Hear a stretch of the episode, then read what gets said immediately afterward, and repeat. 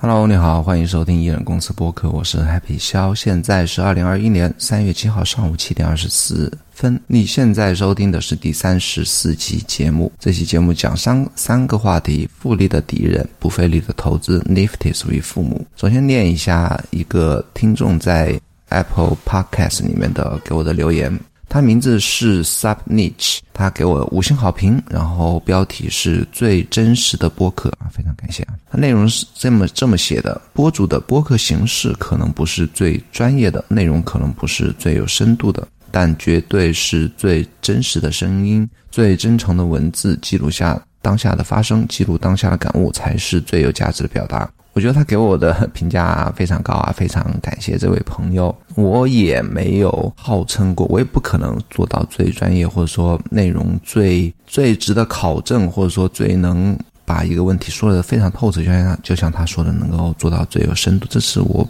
不可能做到的事情，但是我能做到，就像他说的，最真诚的文字，最真实的声音，表达自己的看法和感受，然后希望能够在听众听博客的这段时间里面呢，能够感受到我的。我想分享的那种情感或者说感悟吧。这一期节目的形式又回到了之前的三段，不能说三段论，就是三个主题的一个形式。其实从我去年底恢复更新以来，一直在找这个档播客它的啊能够持续稳定继续下去的一个形式。那在。二十多期之前呢，一直都是呃一期播客讲若干个我在过去一段时间里觉得有趣的话题，然后恢复更新以来呢，我又开始在变成了讲一个主主要的话题。反正最近一直在变呢，但是就我最近已经把那个播客的主题改成。描述改成从阅读中找到值得分享的好点。那这样的来讲的话，啊，从过去一周里面我找到了一些对我自己产生一些感悟的一些想法呢，这样来凑几个话题会比较来的更只说一个话题会来的更容易一些。因为如果你只说一个话题一个想法，可能你要对那个话题做更多的更深入的研究，那这个。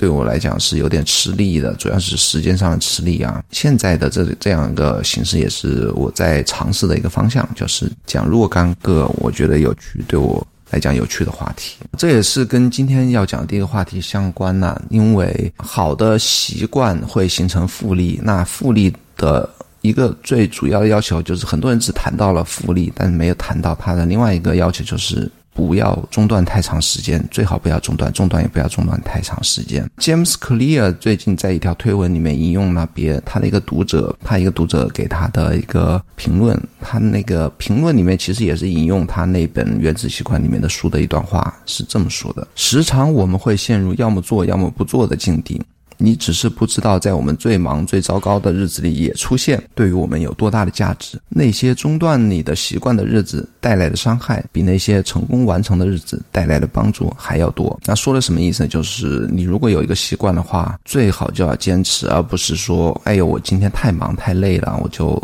能不能停一些歇一天？那其实你歇一天或者停。若干天，甚至很很长一段时间，这样中断的日子会给你带来的那种停滞不前也好，或者说倒退那种习惯的倒退，或者说伤害吧，会比你完成的日子带来的那种帮助还要来得多。所以说，他是这句话是说，哪怕我们状态不不好，或者说没有灵感，就像我 录播课一样，没有灵感也要要去把它完成。那其实完成了。好不好其实并不重要，关键是你要在最不想做、最高糟糕的日子里也要出现。同样的，在过去一周里面，我也在一位美国很厉害的商人，他其实不是很知名啊，商人和作家，他叫 Peter Kaufman。他在一次大学里的演讲里面也提到了复利这件事情，也提到同样的一个关于中断的一个话题啊。他是原文的翻译，我把它写成中文。他讲的是这样一些观点啊，任何时候只要你中断那些连续的事情啊，超过一定的门槛，超过超过一定的门槛才叫 threshold，你便从此失去了复利，你便不再处于那条指数级上升的曲线上，因为你知道复利它是一个，它不是一条直线啊，不是一条线性，它是一个曲线上升，有那个叫什么 log log curve 曲线上升的，如果你。中断了一段时间之后呢，那一条曲线就立刻变回了一条直线，变成一条线性的，甚至呢，它会变成一条向下的曲线，就是导致你会越来越糟的一条曲线。那你必须连续，也必须持续。你知道有哪些人对他？对于他们所做的事情保持持续吗？沃伦·巴菲特和查理·芒格，每个人都想像他们一样富有。我告诉你，他们怎么发财的？他们持续，他们不间断的做他们在做的事情。这个观点对我也，我当时也挺震撼的啊。其实他讲的就是很多人都讲复利，但是没有强调复利要求我们。不能中断，因为你一断一定中断了，你就不再处于那条曲线上升的曲那条曲线上，你就彻底的可能会前功尽弃，而且可能会在你在做的这些事情上导致你掉头向下。我自己的经历也是这样啊，虽然我没有经历过中，哎，其实也有中断的，比方说这一档播客中间其实停过。大半年，然后恢复恢复开始更新之后呢，我就没有再中断过，博客没再中断过。然后我也讲一下我自己写 blog 的经历吧，其实写了十一月二号开始到现在已经写了一百三十多篇，经常时常会有非常忙的时候，因为我写播呃写 blog 一般在中午午休的时间去写，时常会有很忙的时候，也有写不出来的时候，真的是不知道写什么那种时候呢，没有时间没心情写 blog 的时间是非常多的，因为一百多天。你可以想象，就拿我最近一次吧，最近一次应该是上个礼拜，我写了一篇 blog，叫做《追寻不安》。其实那个那篇 blog 我已经想好，是前几天已经想好的那个话题，但是当天是非常的不在状态，但是还是写了，然后写了是直接。连翻译都没翻译，引用了我当时非常喜欢的一段话，然后我可能是草草的写了一个自己的想法，然后把那段话贴在下边，但好歹还是把那篇 blog 发出来了。其实这就是我自己经历，而且其实我觉得啊，健康的中断是 OK 的，就好比很多人写 newsletter，偶尔中断一两期或者写 blog。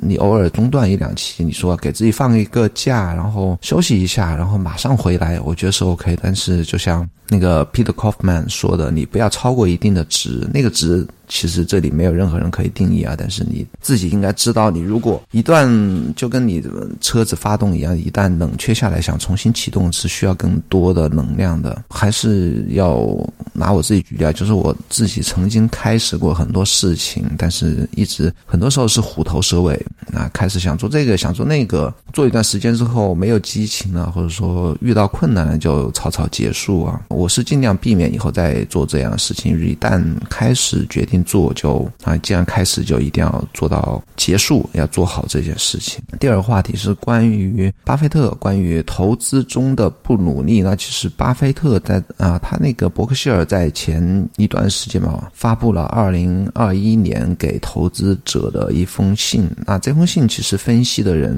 国内外应该非常多了，因为可能是历史上最伟大的一家一个投资人的一家投资公司的一封公开信，解读的人就不要太多啊。那我这边就通过我读过的一个另外一个投资人的三条推文来讲一下其中某个让我感兴趣的观点吧。那这个人是 Tran Griffin，他会他引用了伯克希尔。里面的这个年报里面的三句话，他是这样说的：他说，第一条说引用的原文啊，他信里面原文是这样写：他说，查理终于说服了我，这是巴菲特自己说的啊。他说，查理芒格终于说服了我，拥有一部分绝妙生意的股份啊，不至于拥有这家公司的股权。这件这件事情呢，会比完全拥有一家微利的公司、利润不高的公司。啊，更有趣也更有利润。然后券是这样解读的，他在这条推文引用引用完之后这样解读的。他说：“查理芒格的风格里没有检验地或者说数据因素。检验地是巴菲特的老师，那个叫谁呀？就是写价值投资的那个人，我忘记名字了。”检验地，他是可能是巴菲特早期比较从他老师那边比较学到了比较重要的一个思想，就是买便宜公司。然后一直到晚晚期啊，就不能说晚期吧，可能是查理芒格成为他的合投资伙伴之后呢，他就巴菲特完全彻底放弃了检验地这件事情，也不再用一些数据啊因素来给公司打分，而是彻底的投向了买伟大公司这件事情。那伟大公司。什么是伟大公司？那下一条推特就又在讲啊，就说接着引用查理和我将简单的分配我们的资本到任何我们觉得 make sense 的，就是合理的生意中去，基于一个公司的可持续的竞争力。管理层的个性以及价格，然又继续评论说啊，这里他所投资到 make sense 的生意呢，其实是没有比例，比方说投多少钱也没有因子，比方因子是什么呢？就说这家公司的可持续竞争力是怎么打分呢？管理层的个性应该占。决策的多少比例啊？价格应该占多少比例啊？怎么权重多少啊？都没有。其实如今的伯克希尔的投资的决策，完全由巴菲特和查理芒格的脑袋来决定价值，就是不再以一个死板的公式、公式啊，或者说教条来决定他们应该投资什么公司，这就。更加的凭经验，或者说凭不能说玄学啊，就是看经投资人的他的理解。最后一条是因为伯克希尔策略不要求我们的任何努力，这样会好很多。相对于那些类似跳水比赛的评分制度，在商业努力方面，你的难度系数其实并不加分。那这一条那个居然没有做任何评论，他其实。我自己理解说的就是说，你在投资决策上花费的精力多少，其实对你投资的结果是没有任何关系的。你投资回报率跟于对于你的选公司困不困难，或者说怎么投资、什么时候买入卖出是完全不会有关系。不是说你花了多少时间能就能够对应的收获多少的回报。对于初级的投资者，我相信还是有关系的啊。你多读书肯定对你的投资回报率会有关系，但。但是到他那个级别呢，他觉得投资人的努力并不一定会跟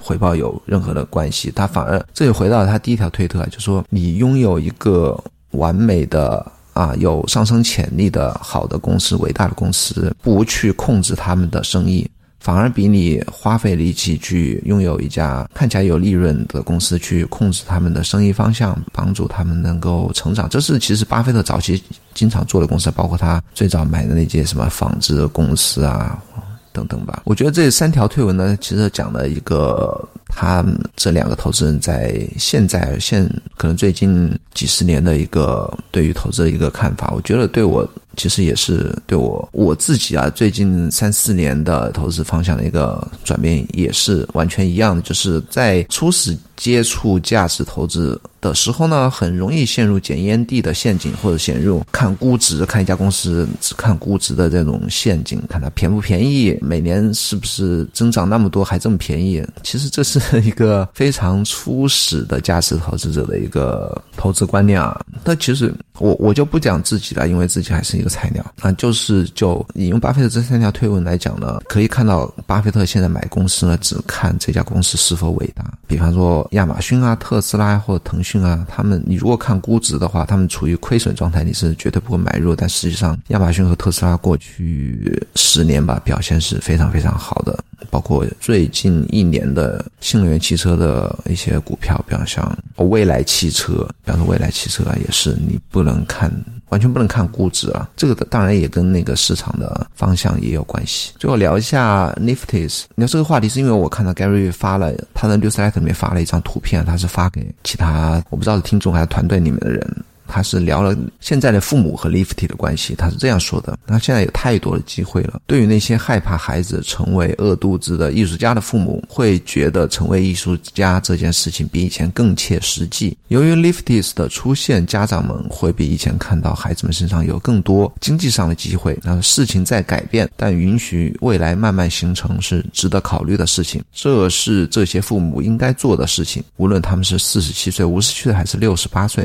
他们应该花。更多的时间来思考哦，这一个推文我觉得，我觉得还特别有感触，因为很多美国虽然是一个发达国家，但是并不是说富裕的社会福利好的你。不用工作就能拿一个非常高，像北欧那些国家可以拿到非常高的国家的补助，还是需要去每个人还是需要去读书去工作，特别是大学的学费又那么贵，很多人就是很多学生就是陷入了那个情绪贷款里面，很多毕业后花很多年时间才能还完贷款，这是这是美国的一个现状，就是说父母还是希望自己孩子能够。把功课学好，而不是说就是年纪轻轻的就去只去做一个饿肚子的艺术家。但是 lifted 的出现呢，会导致这些从事艺术学习的或者对艺术感兴趣的孩子们，会有更多的能够带来更多收入的这种经济上的机会。我觉得他这个看法也挺对啊，这样会导致更多的孩子从事这件事情呢，而不是只是走独木桥读大学这样一个方向呢，会来的更多有机会，